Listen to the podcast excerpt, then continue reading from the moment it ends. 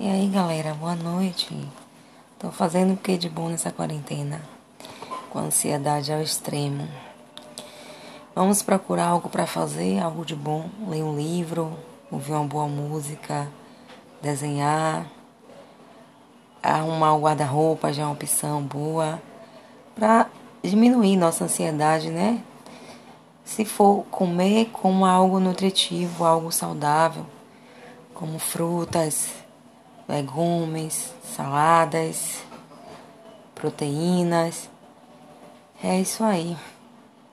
Procurar fazer uma atividade física em casa para ocupar um pouco também. A atividade física é muito bom.